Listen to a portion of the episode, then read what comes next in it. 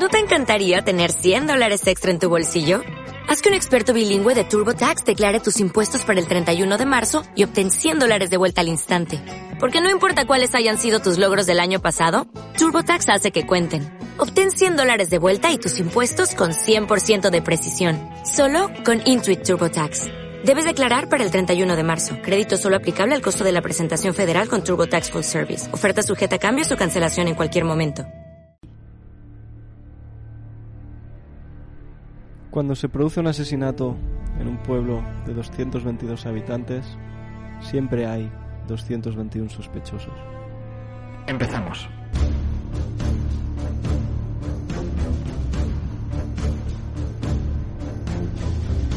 Hola, soy Anzo Vizcaíno y estoy con Javi Ramos en la localidad de Maranchón. Donde se ha producido un suceso que nunca debería haberse producido y que nos hemos dedicado a investigar a fondo. Empezamos.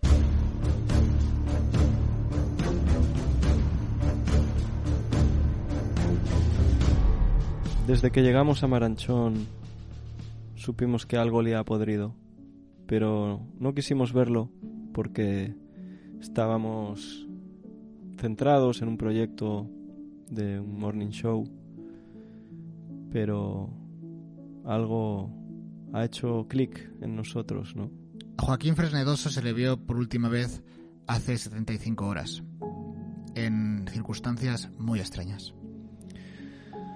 Aunque nos han intentado silenciar y han puesto trabas respecto a nuestra investigación, nosotros debemos este trabajo a la memoria de Joaquín y a los seres queridos que seguro que quieren saber dónde se encuentra. Empezamos.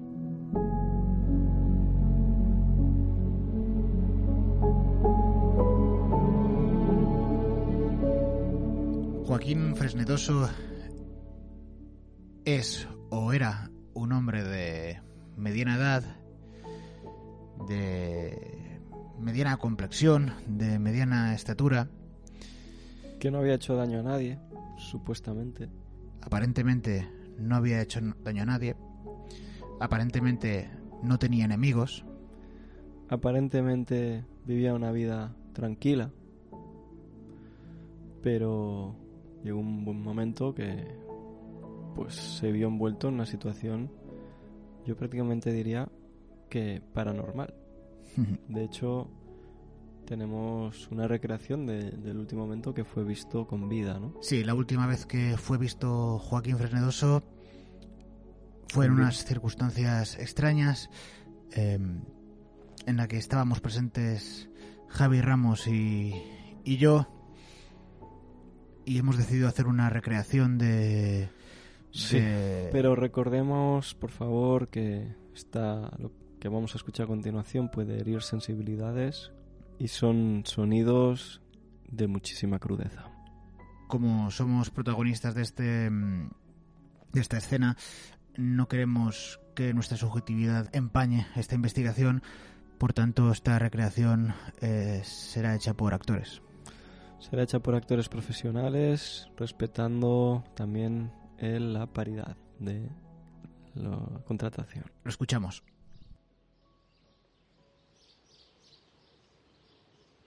Hola, buenos días. Buenos días, Joaquín. Soy Enzo, interpretado por un actor. Buenas, Joaquín.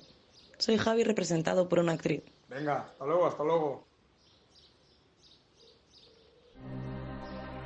Es increíble, ¿no? Se nos pone la piel de gallina al, al escuchar ese momento, ¿no? Que, que nos tocó vivir, en el que claramente Joaquín Fresnedoso pues se despide diciendo hasta luego. Hasta luego. Así es, hasta luego se puede interpretar como, como un futuro cercano, ¿no? Luego, luego puede ser unos minutos, unas horas, incluso un día. Luego puede estar entre fácilmente entre 25 minutos, incluso 15 y 30 horas, 31 a lo sumo. Eso es más o menos lo que abarca el luego. Luego no se corresponde con 75 horas. Oh. Si tú crees, consideras que no vas a ver a alguien más en 75 horas, No te despides hasta- diciendo hasta luego. hasta otro día, quizá, eh, hasta la vista, ¿no? Porque cuando te vuelvas a ver, Igual nos vemos en 75 horas Ujú. o 80. hasta dentro de 75 horas, ¿verdad? Adiós. Mm, Chao, que los sí, jóvenes dicen mucho chao. mucho, pero no, no hasta luego.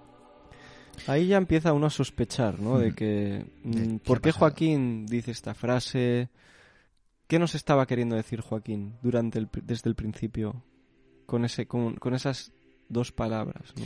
Claramente su desaparición no ha sido voluntaria, si no, no habría dicho No, él, hasta luego.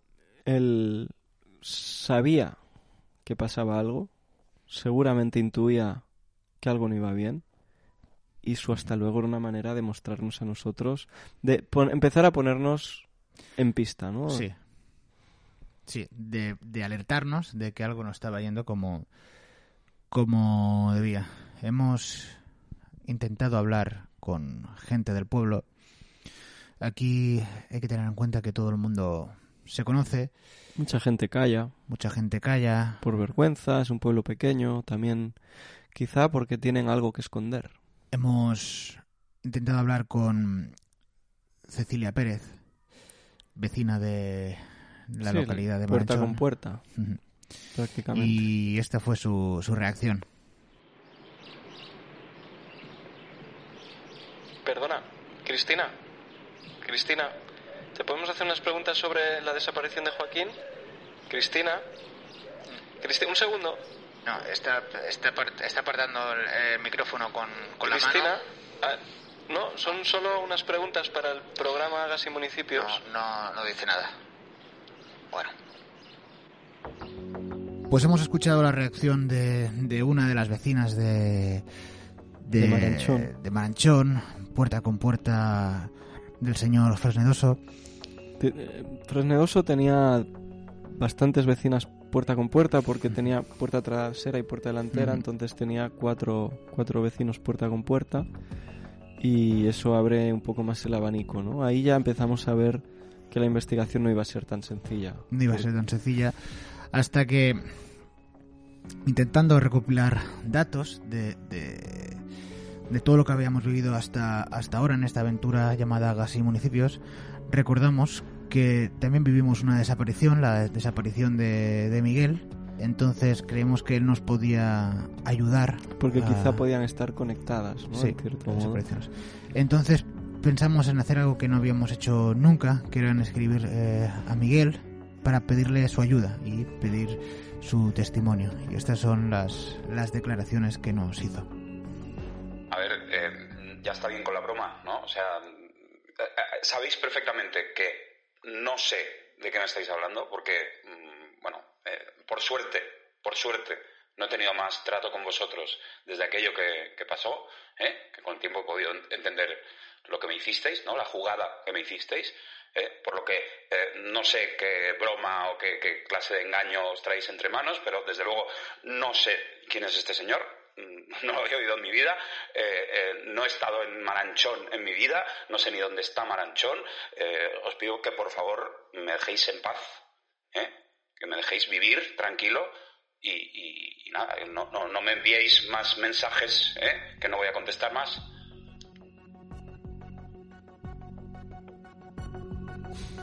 Claro, yo creo que los sonidos hablan por sí solos, ¿no? En este caso, y cuando decidimos dirigirnos a Miguel, pensábamos en que nos ayudaría. Lo que jamás pensara, íbamos a pensar es en que podía estar supuestamente implicado, de cierto modo, ¿no? Sí, sí, vemos como sus... Su lenguaje corporal, Su lenguaje en la llamada corporal en la, en la llamada...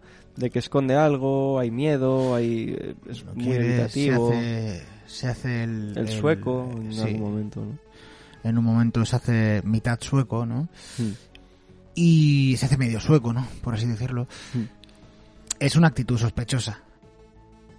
Cuando, cuando alguien te dice que no sabe nada, empieza a sospechar. Eh, Es una actitud poco colaborativa. Y cuando alguien no quiere colaborar, Es que tiene algo que esconder. es que algo y cuando esconder. tienes algo que esconder en un crimen, es que probablemente no estoy diciendo que Miguel sea el asesino. Eso es algo que todavía tenemos que resolver. Pero sí que estoy diciendo que parece obvio que Miguel sabe más de lo que ha querido decir.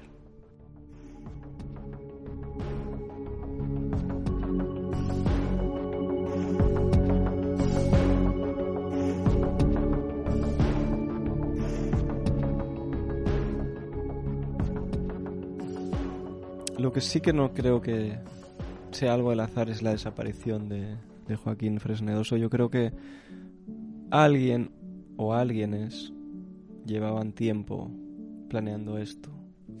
Lo que ellos no esperaban es que tú y yo íbamos a estropear ese plan, cruzándonos con Joaquín Fresnedoso en sus últimos momentos de vida, en la carretera nacional 124, muy cerca de la gasolinera, que no vamos a dar publicidad.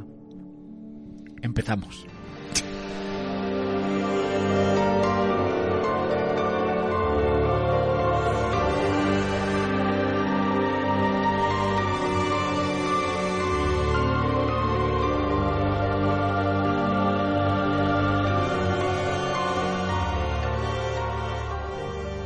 En los próximos capítulos iremos investigando más a fondo, iremos hablando con abogados, iremos hablando con policías, iremos entrando un poco más en el círculo de Fresnedoso.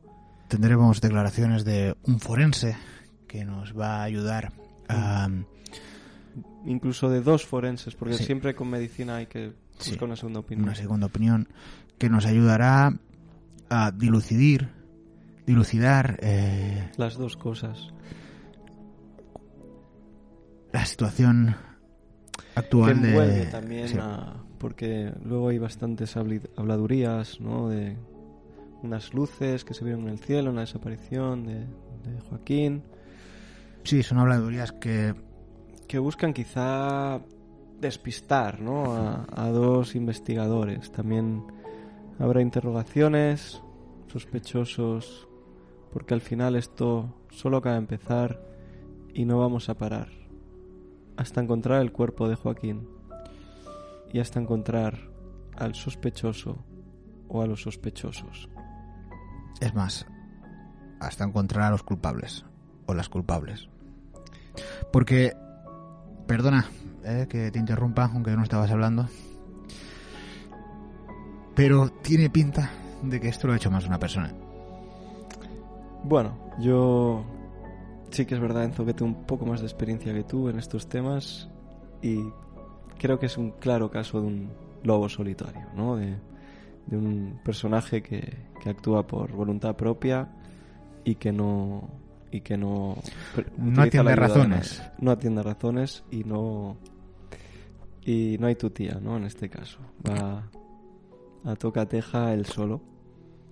Pero si tú crees que puede haber más implicados, como buen policía que soy, más que policía diría detective, em, mi labor es mm, cotejar todas las hipótesis, ¿no?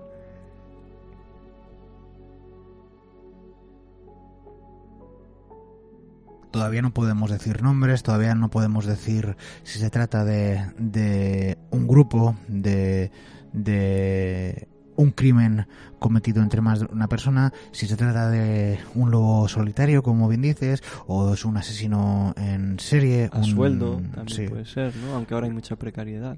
Lo que los anglosajones y los llaman un... Incluso un- los estadounidenses. Los estadounidenses llaman un... un serial killer, ¿no? También la gente, los franceses que hablan inglés también lo llaman así. Incluso hay italianos que, que también han llegado a decir serial killer. Sí. Es cierto que no estamos contando con la ayuda de la policía. Es más, nos están pidiendo que les dejemos en paz con frases que no entendemos como dejad de entorpecer nuestro trabajo, dejad de llamar, no volváis a la comisaría. Claramente no hay no hay un interés en que en que esta, este caso se investigue. De hecho, diría más, hay interés en que este caso no se investigue. ¿Acaso Joaquín Fresnedoso no se merece una investigación? ¿Acaso sus familiares no merecen saber dónde están sus restos? ¿O acaso son los familiares los que no quieren que se sepa dónde están sus restos? Creo que ahí has dado con el kit de la cuestión, compañero, porque en estos casos, muy, muy, muy habitualmente, el asesino está en el entorno de la víctima. Roberto, Fernando, Francisco, Juanita. Cristinata.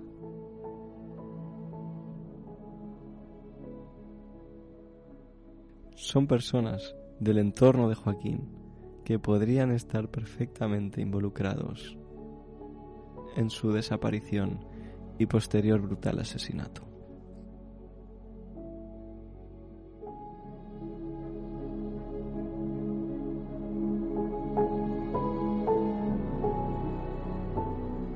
El móvil, ¿cuál es el móvil de, de este crimen? Esto esclarecer Joaquín cuál es tenía el un móvil, iPhone 4 muy viejo.